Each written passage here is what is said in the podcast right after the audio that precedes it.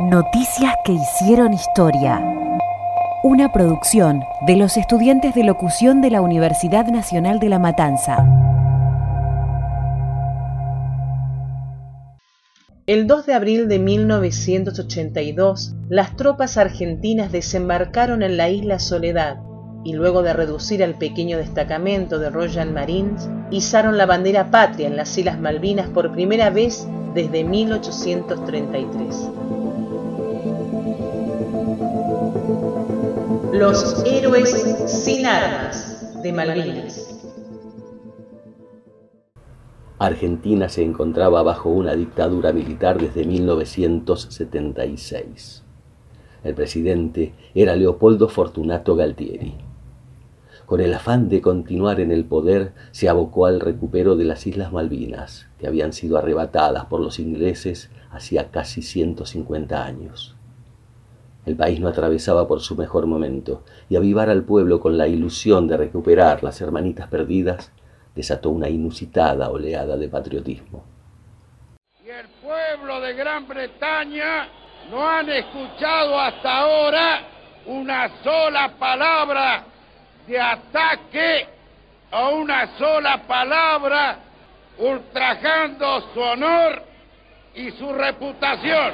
Hasta ahora, que sepa el mundo, América, que un pueblo con voluntad decidida como el pueblo argentino, si quieren venir, que vengan, les presentaremos batalla.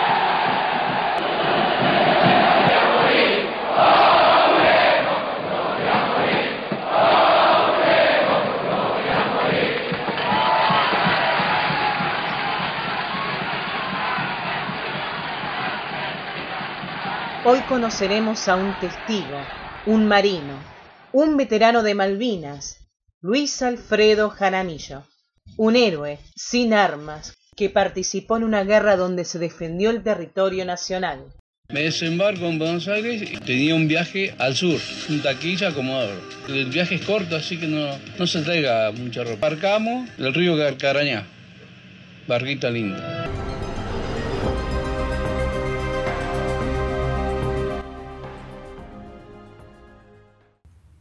Alfredo tenía un destino, y no era ese que supuestamente iba a llevarlo desde el puerto de Buenos Aires hasta Comodoro Rivadavia. Era otro. Alfredo estaba destinado a permanecer en un capítulo más de la historia argentina. Empezamos a navegar y nos di medio, el capitán nos llamó y nos dice que no, a Comodoro no, no íbamos, íbamos a rumbo a Malvinas. Bueno, ya estábamos adentro, así que no podía hacer nada. ¿Cómo parar la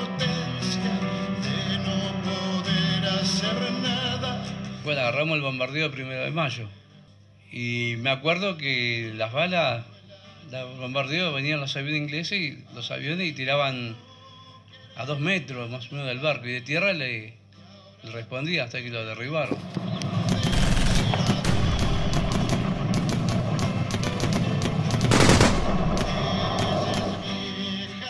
Y estuvimos así hasta que pasó. Derribaron el avión, se calmó un poco.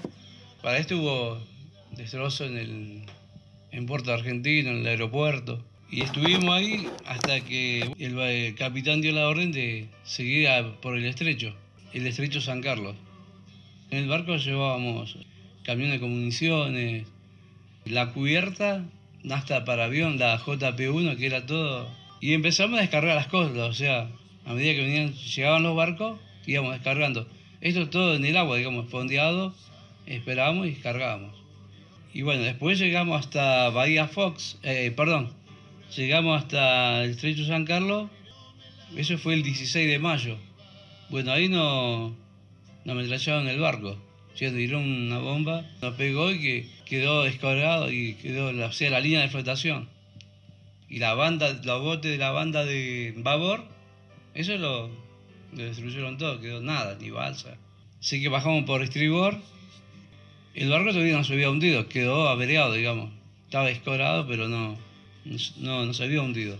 Y cuando pasaron los aviones, bueno, era un, ruido espantoso. capitán se comunica con una base cercana que íbamos a hacer un abandono del barco porque nos estaban dando. Así que bueno, desembarcamos, nos fuimos hasta la costa y me acuerdo que yo iba en una balsa, iban dos botes y la balsa. Y por ahí venían los, aviones de vuelta. Y entonces empezamos a cantar. La mar estaba serena y pues, pasaba así como así.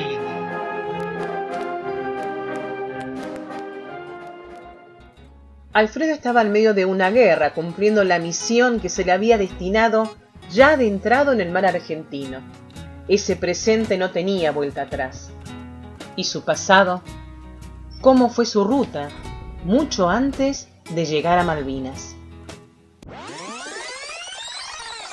Yo me fui a Buenos Aires, eh, en realidad mi hermano mayor nos llevó, a mis cuatro hermanos, digamos, menores. Mi hijo hacía rato que había fallecido, entonces él como que se hizo cargo de nosotros y se puso la mochila al hombre y nos llevó. Y mi hermano me dijo un día, bueno chiquito, me dice, ¿qué vas a hacer? ¿Vas a estudiar en la escuela de oficiales de prefectura o qué vas a hacer? No, digo, yo me quiero embarcar. ¿Te querés embarcar? Sí, le digo. Bueno, tenés que hacer un curso. Sí, que hice un curso ahí en la calle Cangallo, que era Cangallo antes. Y un día en la pensión me llegó un telegrama para que me presentara en la empresa Elma. Voy el día lunes, pusimos todos los datos, Jaramillo, Luis Alfredo. Y dice, bueno, va a ir a Japón. Yo preguntándole dónde iba el barco. Japón, uh, Japón, ni me imaginaba. Así que fui al sanatorio, hice todo mis, me hicieron todos los estudios. El día miércoles me embarco. Arrancamos Chile, Perú, para ir hasta, hasta Japón.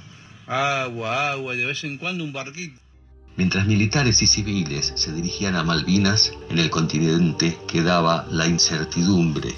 Cuando el río Carcarañá, buque mercante de la empresa Elma, estaba en navegación, estaba embarcado mi hermano y fue un shock muy feo no sabía si regresaba, si no iba a regresar, cuál iba a ser el destino. Me sentí muy mal y en cierta forma un poco culpable, porque yo lo, llamé para que venga a embarcarse, pero no sabía que el, embarque era para Malvinas. Era un embarque, y estaban gente para embarcar, pero no sabía el destino del barco.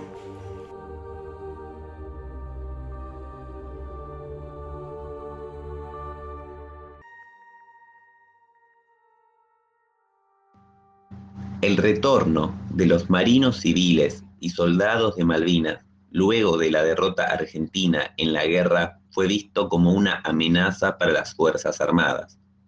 Sus testimonios y su propio estado físico y psicológico podían contribuir a alimentar la indignación social y a profundizar el descrédito de la población ante la junta militar que había llevado al país a una guerra contra Gran Bretaña nos llevaron al continente en helicóptero.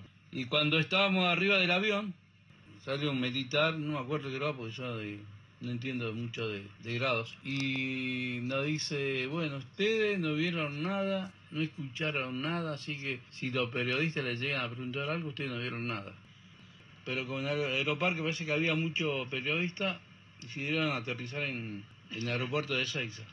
Así que bueno, ahí no había nadie. Es más, salimos por la parte de atrás donde bajan los pasajeros, no, pegamos la vuelta. Ante esto, las Fuerzas Armadas diseñaron un plan para ocultar a los propios soldados y callar a los civiles. La misma metodología que habían utilizado durante el periodo previo de represión clandestina. Encubrimientos, censura, amenazas, operaciones de inteligencia y complicidad mediática. Fue implementada luego de la rendición argentina en las islas para que la población no pudiera ver ni recibir a los soldados. Yo sabía que había regresado, pero no sabía dónde, trataba de ubicarlo y ya había estado, cuando llego a mi casa, lo encuentro ahí. Una emoción tremenda de verlo con vida, flaquito, barbudo, el motivo y un héroe, héroe, héroe, un héroe viviente. A pesar de la edad, porque era muy jovencito, un héroe, sí vivió las cosas feas de la guerra, el hambre, oh, un montón de cosas, de vicisitudes de la vida malas, malas.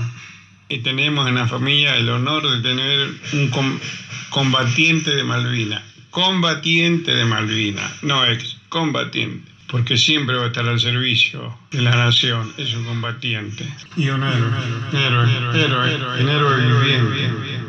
Y de todo un poco, es una mezcla, una mezcla de, de miedo, de angustia, se mezcla todo. Pero bueno, doy gracias a Dios que hoy por hoy puedo contarlo.